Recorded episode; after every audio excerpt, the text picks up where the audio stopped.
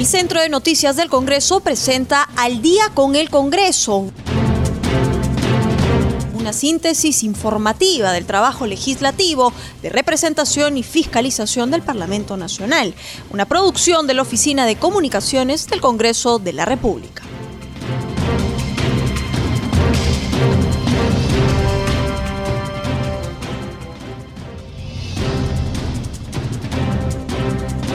¿Qué tal amigo? Buenas noches, bienvenidos al programa Al Día con el Congreso. Los saluda Rómulo Vargas y los acompañaré en esta hora informativa con las principales noticias del Parlamento Nacional. Y en estos instantes estamos en la línea telefónica con nuestro colega de la multiplataforma de CNC Televisión, Francisco Pérez, para su reporte diario sobre las actividades desarrolladas en el Congreso de la República. Adelante Francisco, te escuchamos. ¿Qué tal, Rómulo? ¿Cómo estás? Buenas noches. Buenas noches a todos los amigos, amigas oyentes del día con el Congreso. Así es, hoy viernes 19 de marzo, diversas actividades en el Congreso de la República que arrancaron muy temprano por la mañana eh, con la sesión del Pleno del Congreso, con este denominado Pleno temático en el sector educación del cual vamos a brindar algunos detalles más adelante, porque como decíamos, la eh, jornada empezó bastante temprano. Hoy con la sesión de la Subcomisión de Acusaciones Constitucionales, presidida por el legislador Carlos Pérez Ochoa, que tenía previsto ver eh, en esta sesión de hoy, en esta jornada de hoy, la eh, audiencia referida a la denuncia constitucional 290 contra eh, Martín Vizcarra Cornejo en su condición de exministro de Transportes y Comunicaciones. Denuncia constitucional presentada por la ex congresista Jenny Vilcatoma, eh, a propósito del caso, eh, del caso, del caso Cisneros, del caso Cisneros y también del aeropuerto de Chinchero. El, el expresidente Martín Vizcarra presentó un pedido, según ha reportado el congresista Pérez Ochoa, cerca de las 4 de la madrugada, en el cual solicitaba que se reprograme la sesión porque él tenía programada para hoy también una presentación ante la fiscal de la Nación que lo viene investigando por el caso Richard Swing. Eh, luego de una ardua discusión y una serie de situaciones que se presentaron en esta comisión, el grupo de trabajo decidió finalmente reprogramar la audiencia para mañana sábado. Mañana sábado a partir de las 10 de la mañana se desarrollará esta audiencia donde se verá la denuncia constitucional contra Martín Vizcarra Cornejo en su condición de exministro de Transportes y Comunicaciones. La decisión fue tomada por 14 votos a favor y fue una iniciativa del congresista delegado de la referida denuncia, Fernando Meléndez, quien planteó que se postergue por 24 horas la audiencia. Previamente, Carlos Pérez Ochoa, de Acción Popular, presidente de este grupo de trabajo, había propuesto que la sesión se eh, programe todavía hasta el día lunes con el fin de que se respete el debido proceso, pero solamente obtuvo el respaldo de cuatro legisladores que se han visto que, eh, eh, que respaldaban esta propuesta en todo caso, ya que la mayoría se ha visto urgido de que este tema se vea cuanto antes y lo más pronto posible. Entonces hay que estar atentos a lo que vaya a ocurrir mañana en la subcomisión de acusaciones constitucionales en donde eh, se estará viendo pues el caso del presidente, del expresidente Martín Vizcarra, a quien se le imputa no haber renunciado a los cargos de miembro del directorio y gerente de operaciones de la empresa CIM Vizcarra, que eh, toda vez que intervino como director y gerente de operaciones de su empresa privada e incurrió en infracción constitucional transgrediendo el artículo 126 de la Constitución al haber ejercido dichos cargos, incluso, señala la denuncia, desde que fue gobernador regional de Moquegua, vicepresidente del Perú, embajador de Perú en Canadá y en los primeros meses que ejerció las funciones de presidente constitucional de la República. Es la situación que se ha vivido en el interior de esta subcomisión de acusaciones constitucionales. A continuación se desarrolló el pleno del Congreso, este pleno temático de carácter educativo, en donde estuvo presente el ministro del sector Ricardo Cuenca, quien eh, se presentó para participar en la sustentación del proyecto de reforma del Ministerio de Educación, el proyecto que plantea el nuevo reglamento de organizaciones y funciones y que plantea, entre otros temas, la creación de dos nuevos viceministerios. Esta propuesta que fue presentada también, el dictamen que fue presentado también por la vicepresidenta de la Comisión de Educación, la congresista Núñez Marreros, fue finalmente eh, reenviada a la Comisión de Educación para eh, tomar en cuenta algunas consideraciones que se plantearon hoy en el Pleno del Congreso. Este dictamen que propone la Ley de Organización y Funciones del Ministerio regresó a la comisión luego de la decisión de 58 congresistas, 14 que dijeron que no estaban de acuerdo con este tema y 26 abstenciones. La cuestión previa fue planteada por los congresistas Ricardo Burga de Acción Popular y César González de Descentralización Democrática, quienes indicaron que se trata de una propuesta con muchos vacíos que requiere recoger las opiniones de la comunidad educativa entre ellos los directores regionales de educación, los directores de las unidades gestión, de gestión educativa local UGEL, así como los dirigentes e integrantes del sindicato de profesores el SUTEP.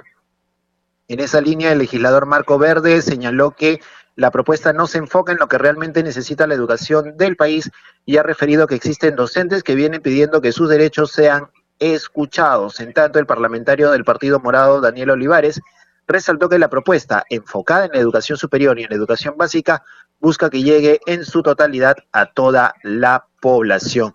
El ministro Ricardo Cuenca señaló que era necesario aprobar esta norma para poder continuar con un trabajo de reforma iniciado ya desde hace algunos años en el sector educación cuando se crearon los viceministerios de gestión institucional y de gestión pedagógica. En otro punto de la agenda se discutió el dictamen de ley que crea el Colegio de Licenciados en Turismo.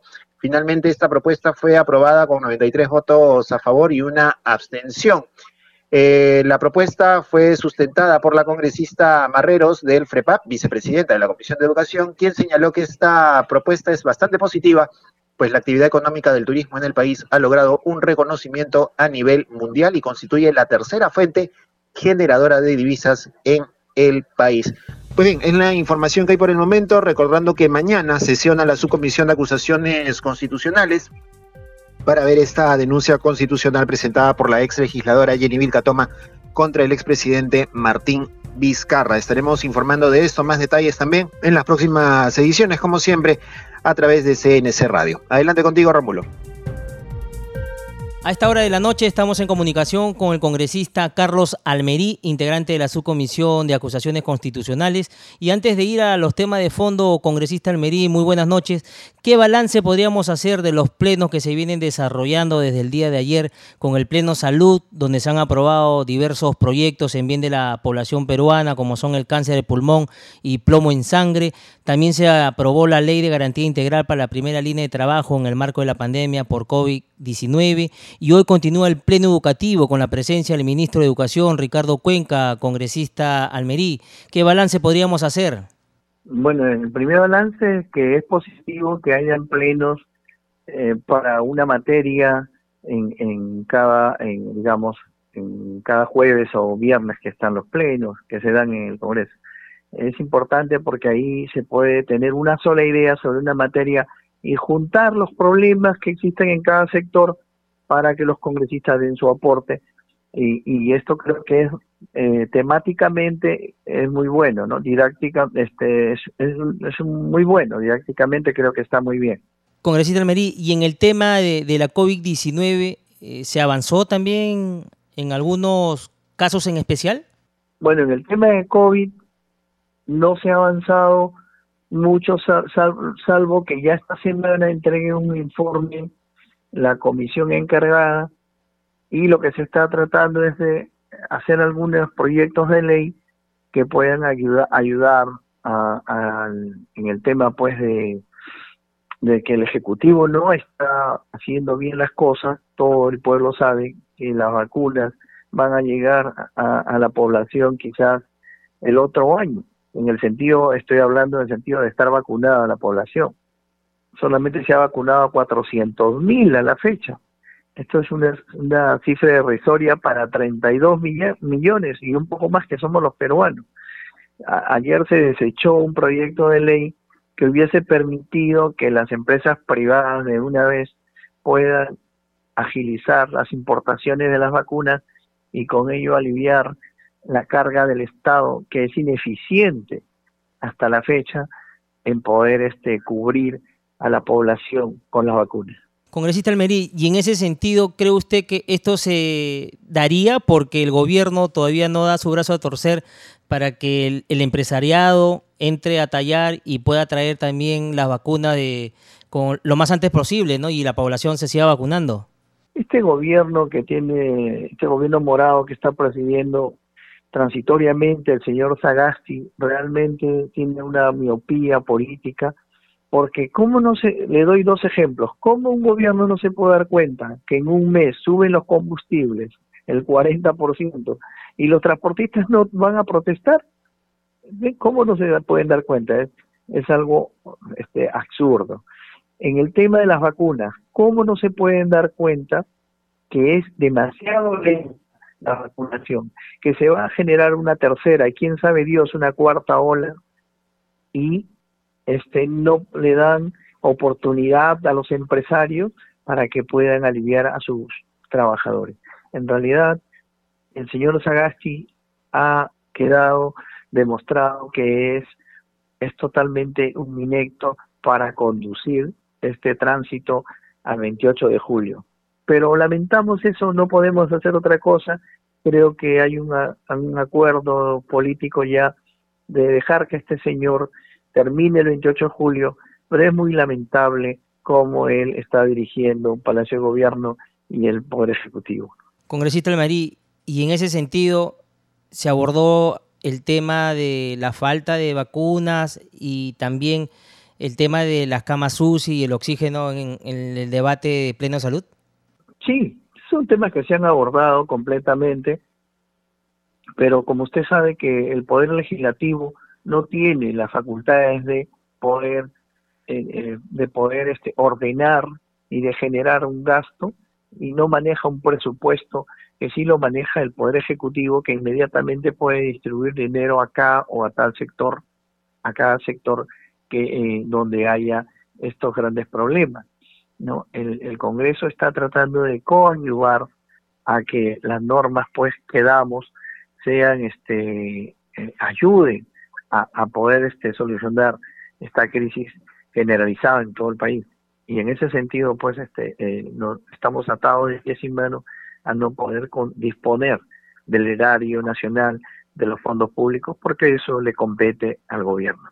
Congresista Almerí, y cambiándole de tema, en el balance educativo, ¿qué nos podría decir? Mire, en el tema educativo creo que hoy día se ha dado un gran paso con esta aprobación de que se puedan extender todas las redes necesarias para las para las este, ramificaciones del internet a las zonas rurales y a las zonas apartadas en nuestras regiones.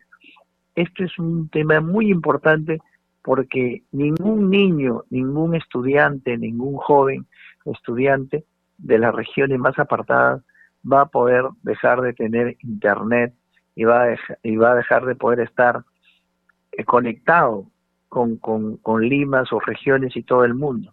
Eso es un tema que hoy día hemos aprobado, que es muy bueno y, saludable para el país y, creo que es dentro de los proyectos de las horas de la mañana es el mejor, porque también se ha aprobado un tema de colegiaturas profesionales para permitir que en algunas regiones no tengan que venir a Lima para colegiarse, sino puedan colegiarse dentro de su región, dentro del marco de la ley.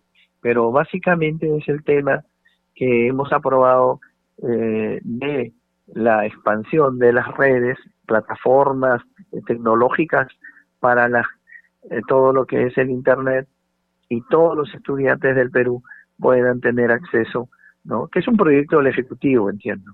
Congresista Almerí, y en ese sentido, ¿qué pasó con la promesa de las tablets que estaban ya por entregarse a nivel nacional a todos los profesores y adicionalmente a los alumnos, ¿no? Que todavía no llega. Sí, bueno, se le ha pedido al ministro de, Educación urgente que tenemos que eh, tener ya las tablets, cuánto tiempo más van a seguir esperando los estudiantes, cuánto tiempo más. Y en ese sentido, pues, este, esperamos una pronta decisión para que lleguen esas tablets tan ansiadas por los estudiantes del Perú. Congresista, y ahora sí, preguntándole sobre el tema que se manejó en horas de la mañana en la subcomisión de acusaciones constitucionales, ¿Qué discrepancias se presentaron en torno al tema del señor Vizcarra? Sí, el, el, señor Vizcarra pues, ha tenido dos defensores ahí, ¿no? Eh, que, que están queriendo dilatar todo este procedimiento de acusación constitucional. Pero por amplia mayoría, la subcomisión de acusaciones constitucionales ha votado para que no haya ninguna dilación de este procedimiento de acusación y se ha convocado extraordinariamente, excepcionalmente, con carácter de urgencia para el día de mañana sábado a las 10 de la mañana la continuación de la audiencia contra el señor Vizcarra por distintas infracciones constitucionales. Congresista Almerí, y en el caso de la defensa del señor Vizcarra, ¿también estará presente? Claro que sí, el, abogado puede estar presente, ¿no? Eso sí, puede estar presente su abogado. Y, y, en torno a los casos que se le sigue al señor Vizcarra, ¿cree usted que ya esto cada día que pasa se va acrecentando y, los temas se vienen ya asentando más en las denuncias? Claro, el señor Vizcarra tiene más de una decena de acusaciones constitucionales, unas que son infracciones a la Constitución y las otras que son supuestos delitos que ha cometido. En ese sentido, eh, siguen por cuerda separada cada una. Unas denuncias que serán acusadas en el Pleno del Congreso para su inhabilitación política y este como cualquier como funcionario del Estado y la otra que será derivada a la Corte Suprema por los delitos que haya cometido y son distintos delitos como ustedes saben ya eso está en la prensa por los cuales el Congreso tendrá que pronunciarse en un plazo inmediato. Congresista, ¿y el día de mañana para qué hora está la cita que ustedes están planteando? 10 de la mañana tenemos la continuación de la sesión. Y, y en el mismo tema, congresista Almerí, el, tema que se ha manejado el día de hoy en el Congreso, sé que es aparte al tema que se está eh, manejando en el Poder Judicial. ¿Qué opinión podría tener usted en torno al fallo que ha dado ayer la jueza? Mire, somos respetuosos de las decisiones del Poder Judicial, como así esperamos que el Poder Judicial también sea respetuoso de las decisiones del Parlamento, porque este señor Vizcarra ha acudido al Poder Judicial pensando que el Poder Judicial le va a dar una acción de amparo en contra de una acusación constitucional, lo cual linda lo ridículo, porque cualquier abogado sabe que no hay injerencia de poderes entre, entre poderes del Estado y que ningún congresista puede interferir en un proceso ni sentencia judicial y viceversa, ningún juez puede inmiscuirse en decisiones políticas del Parlamento Nacional. Congresista Almerí, ¿y los términos de la jueza ella señala que al no haberse acreditado que existe un peligro de fuga y de perturbación de las investigaciones, es que le impuso la comparecencia restringida. ¿Cree usted que esto debió ser así? Mire, eh, es lamentable que esta misma juez que tuvo el caso Odebrecht, ¿no? Ahora justamente haya tenido que pronunciarse en el caso Vizcarra. Y es lamentable porque cuando estaba el juez este Carguancho, eh, este juez, por indicios como elementos que ha sustentado Juárez Atoche, el fiscal, le daba prisión preventiva. Pero bueno, no vamos a cuestionar eso. Pero entendemos que este esto, digamos, este, está en apelación y tendrá que tener opinión de la sala superior. Congresista Almerí, el expresidente de Vizcarra manifiesta que es una cuestión política su persecución. Eh, la cuestión política es la que él ha generado en el país y que ahora tiene que dar cuentas al país por todos los actos que ha cometido. Eh, y esto ya será de conocimiento, pues, con las investigaciones que se están dando. ¿no? Congresista Almerí, cambiándole de tema, ¿qué opinión tiene del paro de transportistas de, de carga, de carga pesada en todo el país? No se llega todavía a ningún acuerdo con el MTC y el gobierno y por ende van a, seguir con la medida de fuerza que ellos vienen realizando en torno al tema del alza del petróleo? Mire, el, nosotros cuando éramos gobierno en el año 2000-2006 establecimos un decreto, un decreto en el cual se creó un fondo de subsidios a los combustibles, porque sabemos que en el mercado internacional siempre hay, este, estamos sujetos a a la alza, a la baja o a la alza de los precios de los combustibles. Por lo tanto, este gobierno debió haber previsto. Pero es más, lo dije hace unos momentos, ¿Cómo no se va a dar cuenta este gobierno que menos de un, un mes han subido casi 40% los combustibles? Eso es, este, y no ha, no ha hecho nada para prever un paro que es totalmente fundado en ese sentido. Por eso creo que el gobierno tiene que tomar cartas en el asunto y solucionar de inmediato este pliego de reclamo justo de los transportistas. Congresista Almerí, el gremio de los transportistas es un gremio fuerte y ha paralizado a nivel nacional casi todas las vías de acceso. Están con los problemas los lecheros, los mismos empresarios que distribuyen el oxígeno para los hospitales están con ese mismo problema. ¿Cómo hacer para que el gobierno pueda tender puentes y que esto se solucione a la brevedad? Mire, lo único que tiene que hacer el gobierno Rómulo es conversar con los dirigentes para que los temas de urgencia en la carretera los tengan que hacer pasar. Llámese ambulancia, embarazadas, niños en, peligro de, de enfermedad vulnerable, el oxígeno y eso no se van a oponer. Eso es un tema que lo pueden eh, exactamente manejar ellos. Pero lo más importante no es eso, lo más importante es que en una mesa de diálogo puedan llegar a un acuerdo.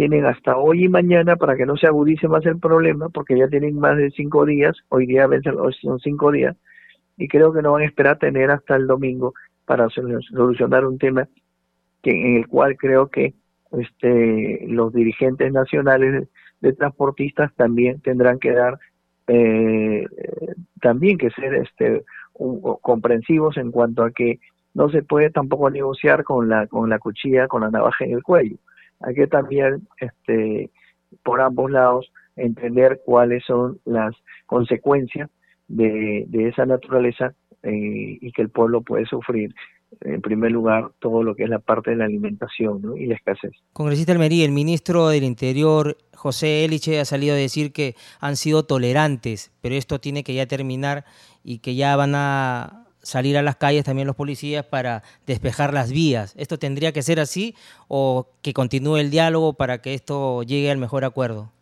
Bueno, esto, el ministro del Interior anteriormente, ya tenemos el precedente que hubo dos, cuatro muertos en Virú por orden de él y que hasta ahora no se ha aclarado.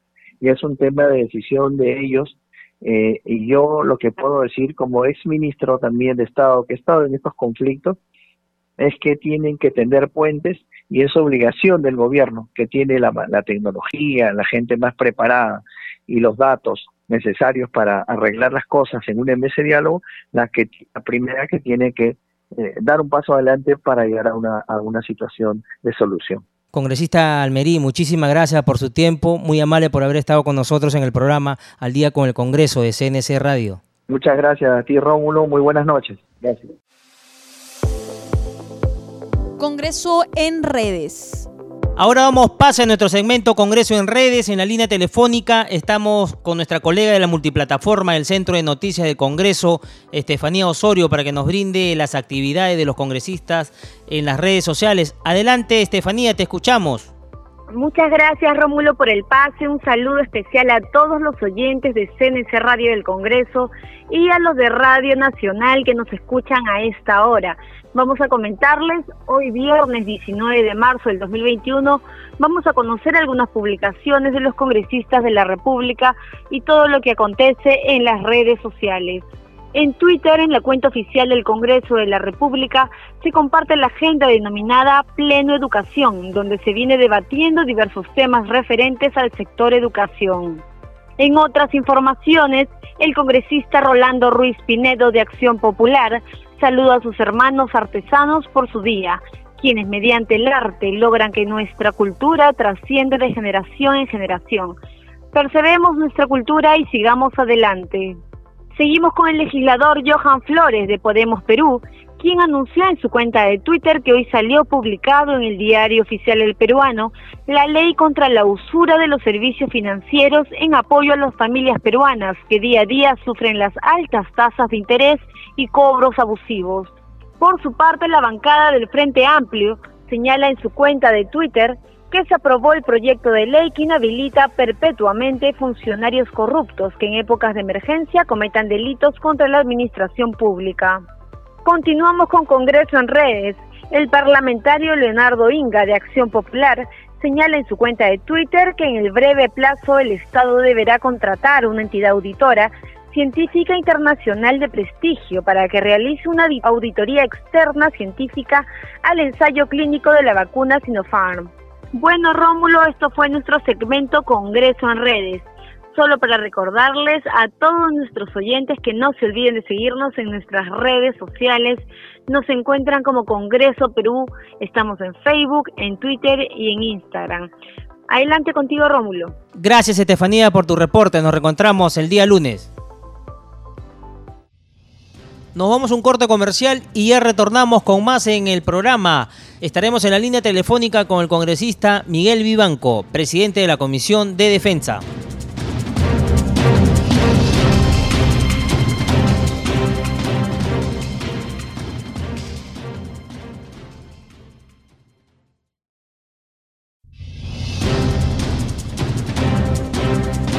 A esta hora de la noche estamos en comunicación con el congresista Miguel Vivanco, presidente de la Comisión de Defensa. Y antes de ir a los temas de fondo, congresista Vivanco, ¿Qué balance podríamos hacer de los plenos que se vienen desarrollando desde el día de ayer con el Pleno Salud, donde se aprobaron proyectos en bien de la población peruana, como son el cáncer de pulmón y plomo, y plomo en sangre? También se aprobó la ley de garantía integral para la primera línea de trabajo en el marco de la pandemia por COVID-19. Y hoy continúa el Pleno Educativo con la presencia del ministro de Educación, Ricardo Cuenca. Congresista Vivanco, ¿qué balance podríamos hacer de las mismas? Sí, buenas noches a cada uno de ustedes. Eh, bueno, mira, eh, el balance es, es, es, en producción, es, es poquísimo, ¿no? Casi la gran mayoría de proyectos de ley han retornado a comisión para una mejor evaluación. Y eso sí, pues, eh, es algo que nosotros debemos de tomar en cuenta, porque tener una junta de portavoces y agendar proyectos de ley que van a llegar al Pleno y que luego, luego van a estar planteando cuestiones previas para que pueda retornar nuevamente a comisiones, eh, eso sí creo que hay que tener una mayor responsabilidad porque es tiempo lo que se pierde en esos plenos.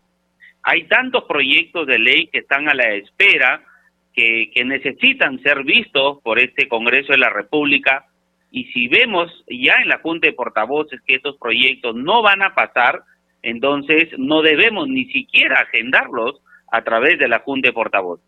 Y los proyectos de ley que han sido aprobados pues van a ser de beneficio para toda este, nuestra población. Y sobre todo lo que más ha llamado la atención eh, el día de anoche eh, es el, el proyecto de ley pues para la expropiación de las plantas de oxígeno a nivel nacional.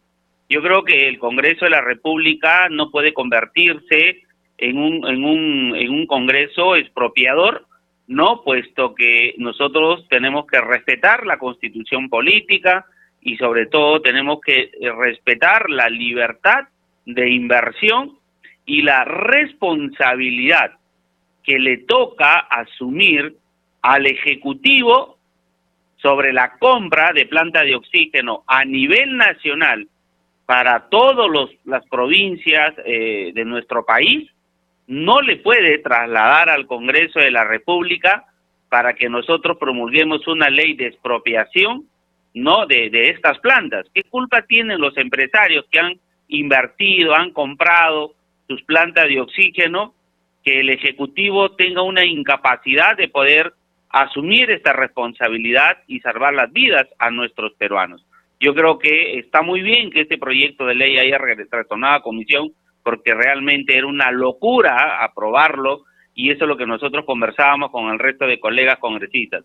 Por eso era la, la crítica constructiva de que no se deben de aprobar en junta de portavoces proyectos de ley que al final en el Pleno no van a ser aprobados y eso es un tiempo que se pierde para poder apoyar en otros proyectos de tantos hermanos peruanos que están a la espera, ¿no? Congresista Vivanco, y en ese sentido, en todo caso, ¿cree usted que ya debería entrar a tallar el empresariado peruano para poder traer la vacuna al Perú? Mira, eh, desde hace, nomás recuerdo, dos o tres meses en, tu radio y en el canal del Congreso, en varias entrevistas que he tenido, siempre ha sido mi posición de que la empresa privada contribuya a la compra de la vacuna. Inclusive los gobiernos regionales, los gobiernos locales deben contribuir a la compra de esta vacuna. Porque yo siempre he dicho que aquí no está el interés de que cuántas vacunas compra el presidente para que mañana reciba el aplauso de los peruanos. Aquí está de por medio cuántas vidas salvamos de nuestros hermanos peruanos. Y, decir cuántas vidas salvamos es abrir las puertas para todas aquellas empresas eh, privadas que quieran contribuir, que quieran invertir, no en compra de las vacunas para poder proteger a sus trabajadores, pues hay que darles la libertad hay que, hay que apoyar, al contrario, el empresariado privado siempre ha estado ayudando, han estado colaborando, han estado comprando plantas de oxígeno, pero es insuficiente, es insuficiente. Entonces, eh, eh, ¿por qué nosotros como Estado tenemos que prohibir al empresariado privado que ellos no puedan invertir? Y si nosotros hacemos un costo-beneficio, mientras que una vacuna puede costarte, no sé, 30 dólares, ¿no? Que multiplicado en soles puede llegar a costarte 160 soles, un balón de oxígeno que te dura una hora, dos horas, tres horas, está bordeando los tres mil o cuatro mil soles hoy en el mercado. La pregunta es, ¿cuál nos sale más barato? ¿Comprar una vacuna a los privados o comprar el oxígeno de tres mil o cuatro mil soles a los mismos privados? Entonces, aquí hay que hacer un raciocinio como gobierno central y si eh, ellos realmente tienen que ver la necesidad económica que hoy día están pasando nuestros hermanos peruanos. Por un lado, no les generamos trabajo. Por otro lado, no les llega bono. Por otro lado, los encerramos en sus casas para que no trabajen. Y encima le decimos, oye, no te vamos a vacunar, que el privado no te vacuna. ¿no? Y, más aún, si necesitas oxígeno en el mercado te va a costar dos mil, tres mil soles un balón de oxígeno que te dura una hora, dos, tres, cuatro, dependiendo de la gravedad de tu paciente. Entonces, eso sí es una locura por parte del gobierno. Eso es realmente no querer a tu pueblo. Eso es realmente no tener sensibilidad social y eso es realmente ser inhumano de que lejos de poder abrir la puerta a lo privado, prefieres ver todos los días las muertes de miles de peruanos a nivel nacional. Congresista Vivanco, y, en ese sentido, ¿por qué no abrir las puertas también a, a todo el empresariado nacional para que de una vez ya realice este tema? El Congreso pondría entrada a tallar en ese sentido porque hay conversaciones, ¿no? Se ve constantemente que el empresariado vía la CONFIEC va a Palacio de Gobierno, conversan, pero nunca llegan a un acuerdo. ¿Cuál es el problema que ahí hay por este entrampamiento? Yo creo que es, es falta de decisión política y por otro lado pienso que es el temor de que el privado tenga mayor capacidad de poder comprar las vacunas y el Estado eh, se vea una vez más este al descubierto que no tienen eh, e, esa, esa, esa capacidad de poder administrar y poder comprar y poder vacunar a nuestros hermanos peruanos. Entonces yo creo que esos son esos dos aspectos. Y en tercer lugar es también el, el, el, el tema de la el tema de eh, los precios, ¿no? Porque el, el privado nunca nunca pues va va a comprar vacunas más caras de las que pueda encontrar en el mercado. El privado siempre va a buscar las vacunas más cómodas, ¿no? Y, más efectivas para su este para su personal. Entonces, yo creo que ahí es, ese es el problema más grave que, que, que, debe de, de, tener hoy en día el, el, Ejecutivo, ¿no? De, de, verse que el, es, es el privado el que va a conseguir más rápido, a menor precio, y va a abarcar a mayor cantidad de población en la vacunación. Congresista Vivanco, esperemos ¿no? que esta conversación no se trunque y que sigan para adelante y que por ahí se llegue un gran acuerdo ¿no? a nivel nacional con el empresariado, el ejecutivo y todas las partes que están inmiscuidas en este tema para traer la vacuna y también se agilice el tema del oxígeno a nivel nacional. Congresista Vivanco, cambiándole de tema, hay un paro de transportistas de carga desde el lunes exigiendo una serie de demandas por el alza del petróleo los, transportistas interprovinciales se han sumado a la medida de fuerza.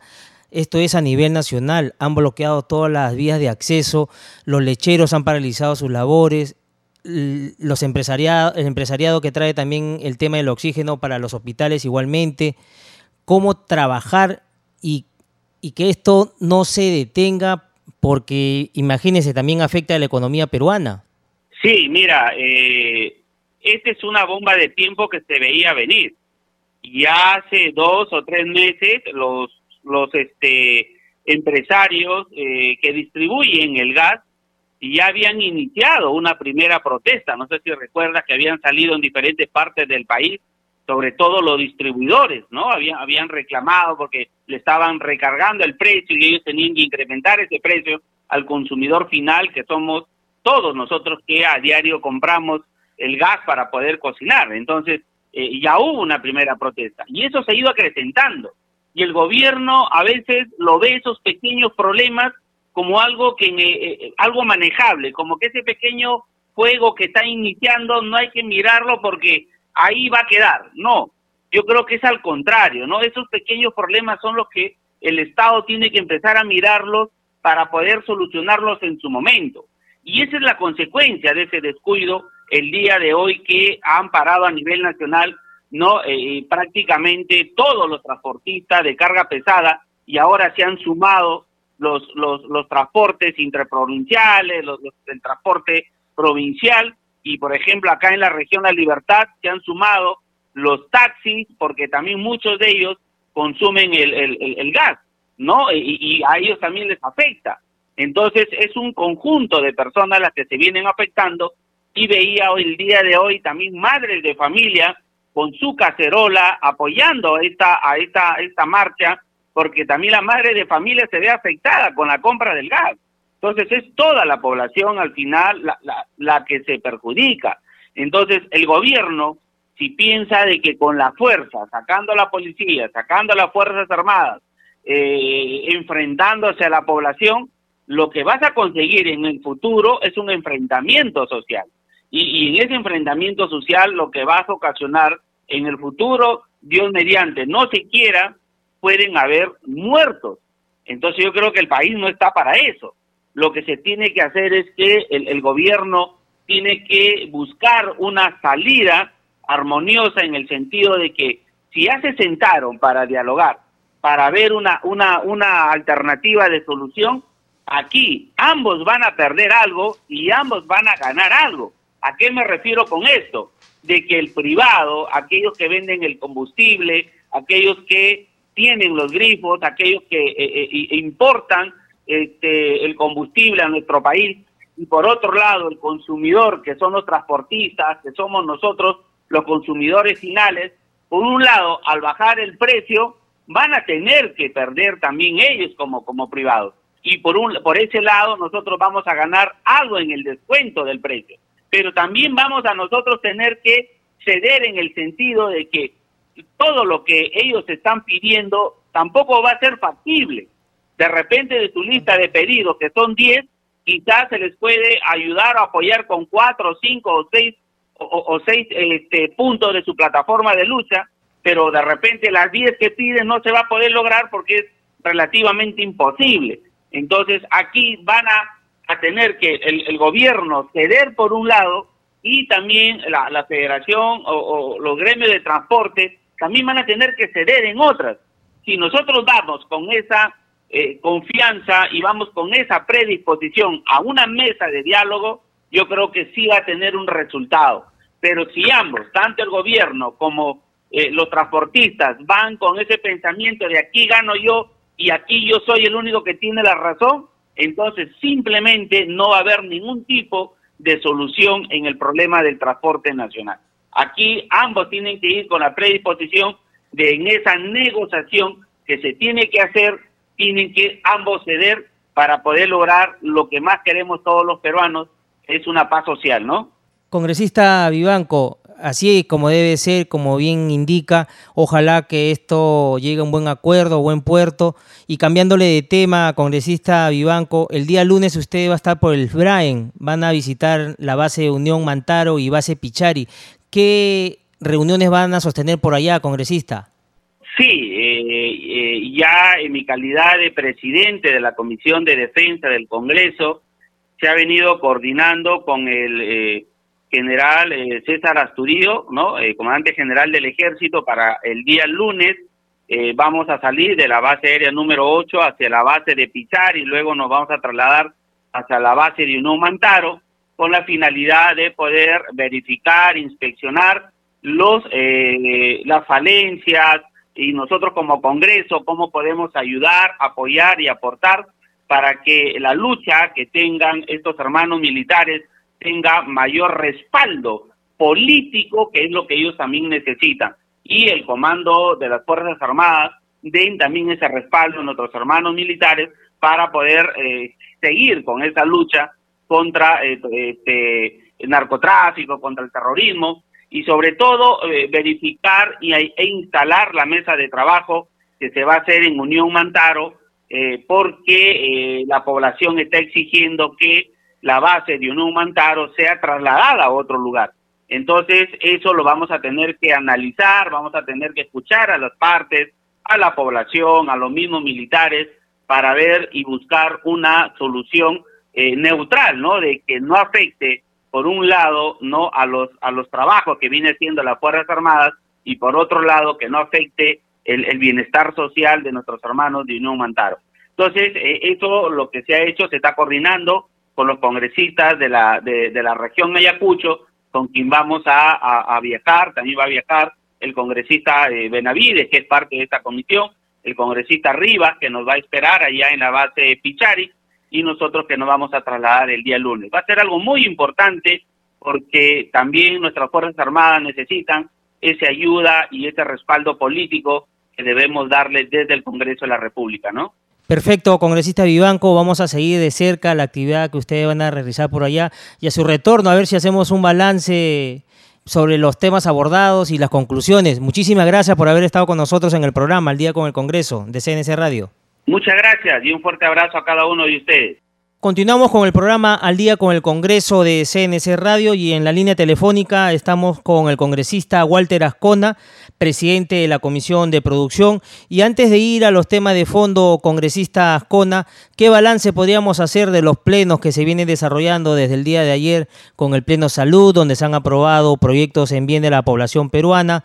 Y hoy día estuvo en el Pleno el ministro de Educación, Ricardo Cuenca ¿Qué balance podríamos hacer, congresista Ascona?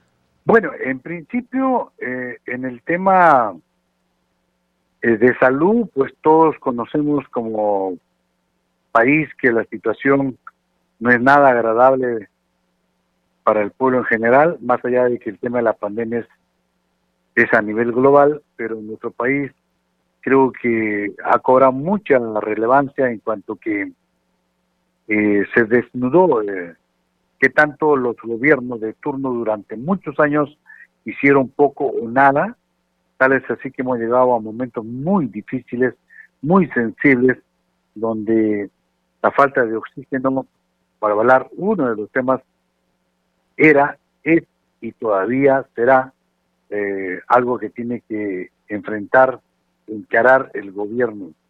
Eh, asimismo, lo que significa las camas UCI, eh, los respiradores mecánicos, eh, la presencia de profesionales en todas las ciudades en el territorio nacional, es decir, una crisis que ha desnudado a la posibilidad de que los gobiernos hayan podido hacer algo en función de, enfrentar cualquier eh, tema que se hubiese presentado lamentablemente la pandemia eh, ha cobrado mucho dolor, mucho sufrimiento, porque en cada pueblo hemos escuchado el fallecimiento de vecinos, de personas conocidas, de familia, y eso es lo que ha eh, presenciado pues el pueblo. Más allá de lo que podemos haber discutido en el Congreso, eh, todos estos temas sensibles pero no hemos llegado todavía a un buen puerto porque tenemos el tema de las vacunas, que somos el último país en haber cogido las posibilidades de que pueda ingresar a, a, superar el, a través del tema de la vacunación personas que están en la primera línea.